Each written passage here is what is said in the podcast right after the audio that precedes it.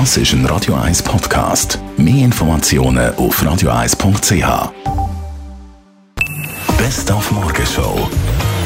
Der Baschi heute Morgen zu Gast mit seiner neuen Single «Wenn die Welt 1986».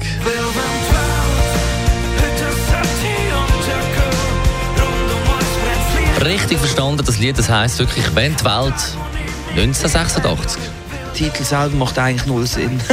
Aber äh, Ja, wir können es jetzt so sagen, dass das eigentlich eine kleine Hommage an meine Eltern ist, weil sie mich dort auf die Welt gebracht haben. In dieser Zeit natürlich, wie soll ich sagen, ihren Frühling erlebt haben.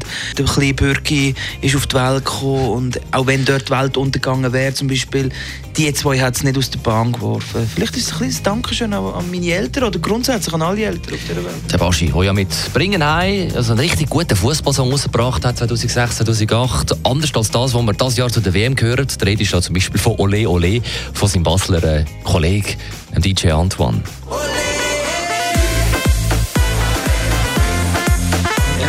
Wie gesagt, äh, ich kenne den Antoine gut und ich mag ihn und wir kommen ja praktisch aus dem gleichen Dorf, ohne Scheiß. Ja.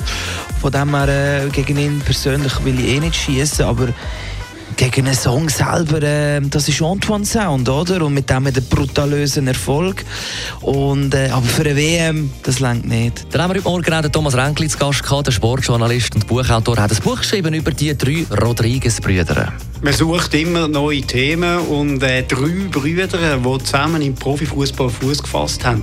Das ist selten und wenn man ein bisschen genau anschaut, dann versteckt sich da dahinter eine Geschichte, die weit über den Fußball rausgeht. Das ist eine berührende Familiengeschichte, aber es ist auch eine Geschichte äh, von der Integration von Ausländern, von der erfolgreichen Ausländerintegration und letztlich äh, dokumentiert das Buch ja, ein bisschen die Schweiz von heute, die erfolgreiche Schweiz. Und der Ricardo Rodriguez ist der beste Fußballer von diesen drei. Der Roberto Rodriguez, aber der Chef.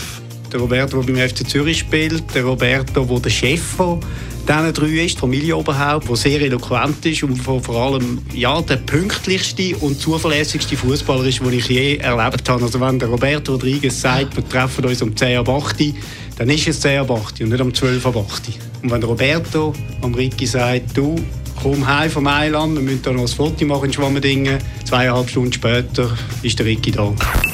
Die Morgenshow auf Radio 1. Jeden Tag von 5 bis 10.